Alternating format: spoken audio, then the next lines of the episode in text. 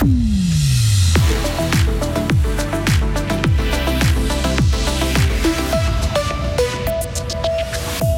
Des fuites sur des décisions prises durant la pandémie. Alain Berset interrogé pendant plusieurs heures. Taxer les ultra-riches, la proposition refait surface alors que plusieurs crises s'annoncent cette année. Et bonne nouvelle, Table Suisse a sauvé 17 millions de repas. Et des nuages, des chutes de neige de 1 à 3 degrés pour les températures. Voici le journal de Loïc Chordray. Bonsoir. Bonsoir Rio, bonsoir tout le monde.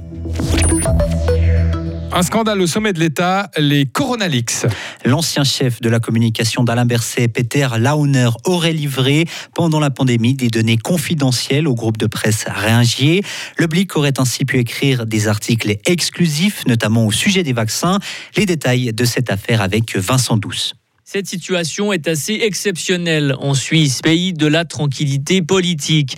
Alain Berset, un conseiller fédéral en fonction, a été entendu plusieurs heures dans la procédure en cours, entendu par un procureur spécial qui s'est saisi de l'affaire c'est inédit. Et le monde politique réagit à ces révélations. Du côté du Parti socialiste à Berne, la conseillère nationale Valérie Peller-Carrard ne souhaite pas faire de commentaires. Pour Grégoire Koupski, élu au Grand Conseil fribourgeois, il n'y a pas de raison de commenter car une procédure pénale est en cours. Même son de cloche à la présidence du Parti socialiste fribourgeois. Alice fait part de son étonnement de voir toutes ces informations sortir dans les médias alors qu'une procédure a lieu. Pour la Villaroise, il faut laisser la justice faire son travail mais cette histoire interroge quand même. Alain Berset semble scruter, on cherche ses faux pas et Alizé se demande à qui cela profite, car 2023 est une année électorale. Le politologue Sean Muller ne croit lui pas en une stratégie pour faire tomber Alain Berset. Je vois difficilement une stratégie euh, ciblée pour euh, déséquilibrer Alain Berset et son parti, parce qu'en fin de compte, on vote pour les partis. Euh, en octobre et pas pour les personnes principalement. Le Parlement va se pencher sur ces fuites. Les commissions de gestion vont décider la semaine prochaine des procédures exactes. Le directeur de Ringier, Marc Valder, a affirmé aujourd'hui ne pas être concerné par ces fuites au département fédéral de l'Intérieur imposer les ultra-riches de la planète pour combattre la pauvreté. C'est ce que préconise Oxfam qui lance cet appel à l'occasion de l'ouverture aujourd'hui du Forum économique mondial à Davos. L'idée est simple, un impôt sur la fortune de 2% pour les millionnaires et de 5% pour les milliardaires. Cet appel est soutenu par d'autres organisations comme Solidar Suisse qui lutte contre les inégalités dans le monde.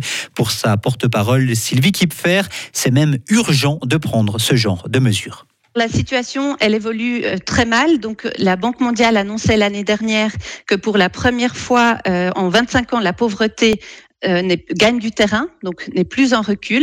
Et puis c'est justement l'idée à ce moment-là, pendant le Forum économique mondial, de pouvoir trouver des solutions pour faire face aux grandes crises qui nous attendent en 2023. Donc on a des très grandes crises, par exemple, il y a des dizaines de millions de personnes supplémentaires qui sont confrontées à la faim, il y a des centaines de millions d'autres qui sont plus capables d'avoir les moyens de, de, se chauffer, par exemple, ou d'acheter des biens de première nécessité, et puis il y a également les, les conséquences du changement climatique qu'on expérimente de plus en plus, comme c'était le cas, par exemple, l'année dernière euh, dans le cadre des inondations au Pakistan. En Suisse, cette mesure, taxer les ultra-riches, pourrait rapporter 37 milliards de francs chaque année, de quoi tripler le budget alloué à la santé, indique encore Oxfam. La détention d'une arme à feu augmente le taux de suicide. C'est ce que met en avant une étude publiée dans une revue suisse de médecine. Elle démontre que le nombre de suicides par arme à feu est beaucoup plus élevé en Suisse que dans les autres pays européens, mais aussi que la baisse du nombre d'armes en circulation a entraîné une diminution du nombre de suicides. Il n'y a donc pas eu de substitution par une autre méthode, souligne cette étude.